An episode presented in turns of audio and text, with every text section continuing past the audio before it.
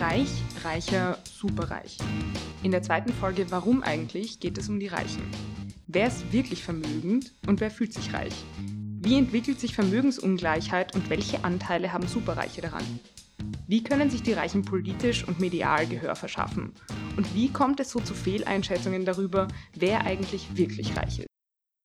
Also, hallo und willkommen zur zweiten Folge Warum eigentlich? Mein Name ist Sarah Hassan und ich führe durch diese Gespräche.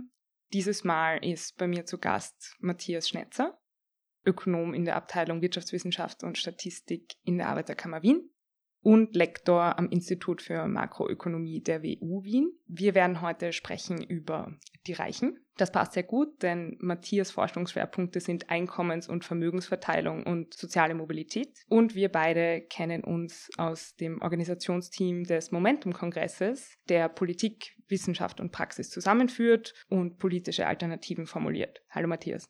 Hallo, danke für die Einladung. Also, wir fangen an mit Frage Nummer eins. Und zwar, woher wissen wir eigentlich, wer die Reichen sind? Und woher nehmen wir die Daten zu Vermögen? Ja, das ist gar keine so einfache Frage, denn über viele Jahre hinweg wussten wir eigentlich sehr wenig über die Vermögenden in Österreich. Erst im Jahr 2010 startete die österreichische Nationalbank eine Erhebung von privaten Vermögen und das war die Geburtsstunde des sogenannten Household Finance and Consumption Survey. Und das ist eigentlich die einzige äh, Datenquelle, die wir aktuell haben und die funktioniert so, dass die österreichische Nationalbank eine Stichprobe an Haushalten nach ihren privaten Vermögenswerten befragt. Also das sind persönliche Interviews und da wird dann gefragt, haben Sie ein Auto? Wie viel wert ist dieses Auto? Äh, besitzen Sie die Wohnung oder das Haus, in der Sie wohnen? Und wie viel wert ist das? Äh, besitzen Sie Aktien, Anleihen, Bargeld etc.? Und die Haushalte geben dann selbst Angaben über äh, diese ganzen Vermögenswerte. Und diese Daten haben dann schon überraschende Erkenntnisse äh, ergeben, äh, nämlich dass äh, die Vermögen um ein Vielfaches ungleicher verteilt sind äh, als die Einkommen. Also wir haben ungefähr 5% der Haushalte, die ein Millionenvermögen äh, besitzen, Darunter sind besonders viele Haushalte mit Besitz in Land- und Forstwirtschaft, mit Unternehmensbeteiligungen und mit großen Erbschaften. Äh, also daher wissen wir ein wenig, wer die Reichen sind. Allerdings muss man festhalten, dass die Superreichen in diesen Daten nicht vorhanden sind. Warum nicht? Ja, das liegt auch an der Freiwilligkeit der Erhebung. Also zum einen ist es so, wenn man eine Stichprobe aus der Bevölkerung zieht, dann ist die Wahrscheinlichkeit, dass ich einen Superreichen, eine, äh, eine Familie Glock oder eine Familie Matteschitz äh, ziehe, ist sehr gering. Und selbst wenn ich sie in die Stichprobe ziehe, dann ist die Wahrscheinlichkeit der Teilnahmeverweigerung bei dieser freiwilligen Erhebung relativ groß. Äh, und das erkennt man dann daran, dass die reichste Person in diesen Daten im niedrigen zweistelligen Millionenbereich äh, besitzt. Aber aus der Trendreichenliste wissen wir ja, es gibt Österreicherinnen und Österreicher, die äh, Milliardenvermögen besitzen. Aber das bedeutet in Wirklichkeit, man hat diese festen Daten nicht der Superreichen, sondern kann sie nur schätzen. Äh, es ist tatsächlich so, dass es gute statistische Verfahren gibt, um eine verlässliche Schätzung darüber abzugeben, was denn da oben fehlt bei den Superreichen. Und das haben mehrere wissenschaftliche Studien äh, gemacht, unter anderem auch eine äh, Wissenschaftlerin der Uni Linz. Und da sieht man dann schon, äh, dass sich die Vermögenskonzentration durch die Hinzuschätzung von Superreichen dramatisch erhöht. In den Rohdaten besitzt das Top 1% ungefähr ein Viertel des Nettovermögens in Österreich. Wenn man jetzt diese Superreichen hinzuschätzt, die in den Rohdaten fehlen, dann erhöht sich der Anteil des Top 1% auf 40%. Also wir sehen hier eine ganz drastische Vermögenskonzentration, wenn wir die Superreichen berücksichtigen. Mhm. Das führt mich auch zu der Frage, wer ist reich und wer fühlt sich reich? Denn es gibt ja diesen Effekt, dass sich viele Reiche tatsächlich gar nicht als reich betrachten, sondern als äh, zu der Mittelschicht zuzählen würden. Und das bedeutet, dass in der Selbstwahrnehmung reich dann immer die anderen sind. Und wie kommt dieser Effekt zustande, dass sich alle zur Mittelschicht zählen, auch wenn das gar nicht sein kann? Auch diese Frage können wir etwas besser beantworten mittlerweile mit den Daten aus dem Household Finance and Consumption Survey, weil am Ende des Interviews, wo die Haushalte all ihre Vermögenswerte aufgezählt haben, also eigentlich recht präsent haben, wie hoch ihr Vermögen ist, werden sie gefragt, wo schätzt ihr euch in der Verteilung ein? Im untersten Zehntel, in der Mitte oder im obersten Zehntel? Und da ist es schon beachtenswert, dass sich ein großer Teil der Haushalte in die mittleren Zehntel einschätzt. Kein einziger Haushalt schätzt sich in das oberste Zehntel ein. Also die Reichen oder die Vermögenden in diesen Daten wissen oder glauben nicht, dass sie reich sind. Und am unteren Ende schätzen sich auch viele ärmere Haushalte eher in die Mitte. Man kann das vielleicht auch so erklären, dass es hier gewisse soziale Erwünschtheit ist. Armut ist stigmatisiert. Niemand ist gern in der Anführungszeichen Unterschicht. Deshalb schätzt man sich etwas höher ein, als man generell laut den Daten ist. Am oberen Ende ist es fast noch spannender. Also die, die äh, Vermögenden, die sich in die Mitte schätzen, die bewegen sich meiner Ansicht nach in einem anderen Referenzrahmen. Die vergleichen sich mit Menschen, die noch reicher sind als sie, die kennen aus den Medien, aus Funk und Fernsehen, kennen sie Mathe-Sheets, äh, Porsche Piech etc., haben das Gefühl, das sind die wirklich Reichen, zu Recht, ja, und fühlen sich deshalb eher der Mitte zugehörig oder stufen sich selbst in die Mitte. Äh, und das ist eine drastische Fehleinschätzung. Das führt ja dann dazu, in Wirklichkeit, also es gibt die reichsten 10% und es gibt die restlichen 90%. Und die haben aber zusammen weniger als das oberste Prozent. Bedeutet es dann nicht in Wirklichkeit, es gibt gar keine Mitte, so vermögensverteilungsmäßig? Ja, also die, die Mitte ist natürlich ein umkämpfter und, und ein schwieriger Begriff. Für die, für die Mitte gibt es sehr viele Definitionen und die gebräuchlichste Definition für die Mitte ist der Einkommensbegriff. Ja, da nimmt man sich meistens genau dieses Einkommen in der Mitte her und definiert einen Bereich äh, oder eine Schwankungsbreite rund um diesen Wert und bezeichnet das dann gemeinhin als Mittelschicht. Bei Vermögen ist das tatsächlich schwieriger. Wenn man sich die Vermögen ansieht, dann äh, sieht man, dass die obersten 10% mehr Vermögen haben als die untersten 90% gemeinsam. Da bleibt wenig Platz äh, für die Mitte. Vielleicht kann man deshalb die Mitte eher so formulieren oder definieren, dass man sagt, wer nicht dazugehört, und wer sicher nicht zur Mittelschicht dazugehört, sind eben die ganz Reichen, die äh, aufgrund ihrer hohen Vermögen unabhängig von eigener Erwerbstätigkeit oder von sozialstaatlichen äh, Leistungen gut leben können. Mhm. Gut, jetzt haben wir viel über Selbstwahrnehmung und ähm, falsche Selbsteinschätzung gehört. Auf der anderen Seite steht die Fremdwahrnehmung, also quasi wie werden äh, auch Reiche und deren Anliegen in der öffentlichen Meinung vertreten. Und natürlich ist es da so, dass jene mit viel Vermögen sich auch politisch logischerweise einfach mehr Gehör verschaffen können und das auch tun. Das sehen wir, Jeff Bezos kauft sich die Washington Post, Benko steigt in der Krone ein und damit können eben auch gewisse politische Stoßrichtungen eher vertreten werden oder andere eben unter den Tisch fallen. Und so kommt es dann zum Beispiel auch zustande, oder das finde ich ein interessantes Phänomen, dass zum Beispiel in Österreich herrscht so quasi die landläufige Meinung, dass das Land an sich eine Mehrheit gegen Vermögenssteuern vertreten würde. Und in der Bevölkerung ist das aber gar nicht der Fall. Also immer, wenn man nachfragt, dann spricht sich eigentlich ja eine Mehrheit für eine Vermögenssteuer aus. Und wie kommt hier diese, die, diese Kluft quasi zustande? Ja, das Vermögen der Reichen liegt im seltensten Fall neutral am Girokonto, sondern die versuchen natürlich, äh, ihre Vermögen einzusetzen, um sich vorteilhafte Rahmenbedingungen äh, zu schaffen. Und das beginnt mit mehr oder weniger offenem und direktem äh, Lobbying für bestimmte Gesetze, über direkte oder indirekte Parteienfinanzierung. Da haben wir ja aktuell in Österreich auch eine Debatte. Wir stehen ganz am Anfang der, der Aufklärung. Aber neben diesen direkten Kanälen gibt es, wie du sagst, auch indirekte Kanäle, wo Vermögende versuchen, Einfluss auf die Debatte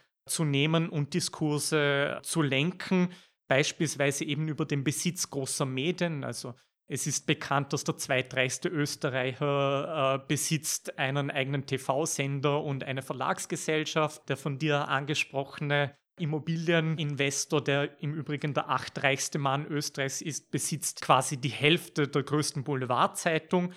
Und äh, die versuchen natürlich auch mit ihrem Einfluss hier ihre eigenen Interessen durchzusetzen. Und nicht zu unterschätzen sind darüber hinaus auch Kampagnen, die gefahren werden, auch von Interessensvertretungen der Reichen und der Großindustriellen. Man erinnert sich vielleicht in Österreich auch an die große Kampagne der industriellen Vereinigung gegen die Erbschaftssteuern. Da haben sie eine breite Kampagne gefahren, die direkt die Mittelschicht angesprochen hat mit dem Slogan, sie sagen Millionäre und meinen uns. Ja, das Ganze dann unter dem Titel der Mittelstand.at. Und so versuchen sie, das öffentliche Meinungsbild zu verschieben. Und wie, wie, du richtig sagst, äh, wenn man sich die Umfragen anschaut, beispielsweise für Vermögenssteuern ab einer Million Euro, dann haben wir satte Mehrheiten in der Bevölkerung für Vermögenssteuern. Bei den Erbschaftssteuern ist das Bild dann äh, etwas unklarer. Ja? Da haben wir teilweise sogar eine Ablehnung. Und äh, da merkt man, dass diese äh, Desinformationskampagnen äh, von Industrie und den Reichen durchaus Früchte trägt. Brigitte Teissel schreibt darüber auch in den Anschlägen, die ich euch übrigens sehr ans Herz lege, nämlich über die goldene Erbengeneration. Und da heißt es, dass wenn Vermögen schon ungleich verteilt ist, dann ist das beim Erbe ähm, noch viel stärker der Fall. Und trotzdem glauben alle, sie würden einmal eine Erbschaft machen und wären also auch von so einer Erbschaftssteuer betroffen. Aber de facto sind es nur jene, die ohnehin schon Vermögen haben. Also würdest du diesen Effekt darauf zurückführen, dass solche Fehleinschätzungen daher kommen, dass zum Beispiel große Industrielle tatsächlich auch versuchen, den Eindruck zu erwecken, dass Menschen in der Mittelschicht davon betroffen werden, weil natürlich wäre jemand, der jetzt einen Schrebergarten erbt, wäre unproportional davon betroffen, richtig? Also wenn man auf die nackten Daten und Fakten äh, schaut, dann ist es ganz klar, Erbschaftssteuern für vererbte Vermögen über einer Million Euro betreffen nur einen ganz kleinen Prozentsatz in der Bevölkerung. Trotzdem wird natürlich versucht, die Betroffenheit für eine möglichst breite Bevölkerungsschicht darzustellen, um zu sagen, Achtung, Achtung, Erbschaftssteuern können auch euch äh, betreffen. Deshalb äh, bitten wir euch äh, sozusagen um euren Widerstand oder um eure Ablehnung für eine solche Politik. Wir sehen das ganz oft auch in den sozialen Medien, wo auch äh, führende Proponenten von wirtschaftsliberalen Thinktanks oder auch von äh, wirtschaftsliberalen Parteien versuchen, diese breite Betroffenheit hier darzustellen. Das entspricht aber eigentlich nicht der Datenlage. Gut, dann fassen wir vielleicht bis hierher zusammen.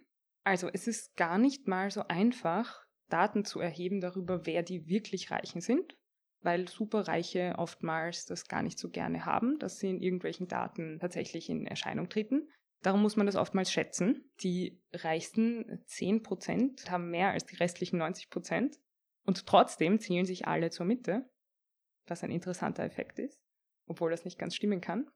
Und das ist tatsächlich auch ein Effekt, der oftmals von gewissen Desinformationskampagnen ganz gerne gestreut wird, so dass alle sich zu der Mitte zählen sollten, die betroffen wären von diversen auch Umverteilungsmaßnahmen. Jetzt ist es so, dass es aber doch ganz viele Umverteilungsmaßnahmen bereits gibt, allerdings von unten. Also wenn man die Notstandshilfe kürzt und wenn man Beihilfen für Alleinerzieherinnen kürzt hin zu Besserverdienerinnen, die überproportional von etwa dem Familienbonus profitieren, dann sind das ja auch Umverteilungsmaßnahmen, nur eben von unten.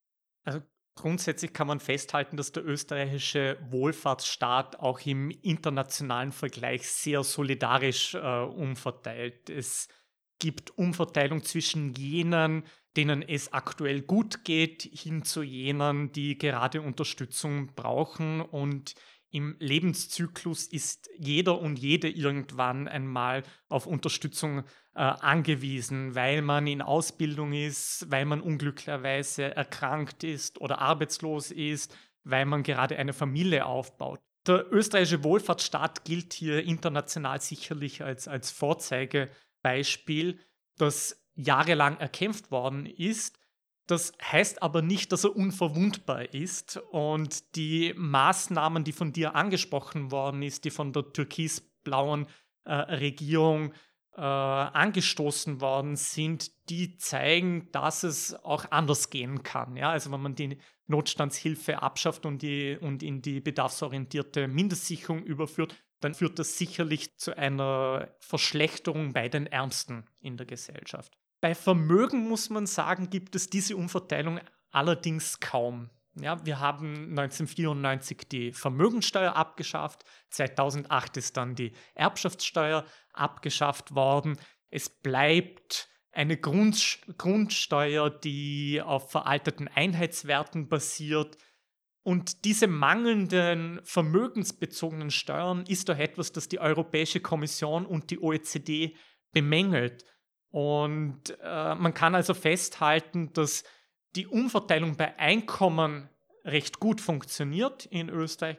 Bei Vermögen gibt es diese Umverteilung allerdings kaum. Mhm. Derzeit geht ein Großteil der Frauen aus Krankheit oder Arbeitslosigkeit in die Pension. Inwiefern hat Vermögen insofern einen Gender-Aspekt? Weil wenn so viele Frauen von Altersarmut betroffen sind, dann äh, wie viele reichen Frauen kann es in diesem Sinne dann geben? Also hat das nicht einen, einen sehr starken Gender-Bias? Vor allem, wenn man Erben rausrechnet. Also vielleicht kann man diese Frage von zwei Seiten herangehen. Wir können uns äh, zum einen äh, die Vermögensverteilung nach Geschlecht anschauen das ist auch gar nicht so einfach, weil äh, manche Vermögenswerte werden nicht nur einer Person zugeschrieben im Haushalt, die teilt man sich oft. Also äh, wenn ich an große Vermögenswerte wie zum Beispiel das Auto oder das Eigenheim denke, dann gehört das oft nicht einer äh, Person. In den Vermögensdaten, die wir haben, werden Haushalte gefragt, welchen Anteil haben die einzelnen Personen im Haushalt. Und aus diesen Daten können wir jetzt eben festhalten, wie viel Vermögen haben Frauen und wie viel Vermögen haben Männer und wie groß ist dieser Unterschied. Man könnte also das Ganze als Gender Wealth Gap, also als geschlechtsspezifische Vermögenslücke bezeichnen. Und das haben sich einige Forscherinnen äh, angesehen für Österreich. Und da kommt Pi mal Daumen ein eine Vermögenslücke von 25 Prozent heraus. Also Frauen haben im Durchschnitt 25 Prozent weniger Vermögen als Männer.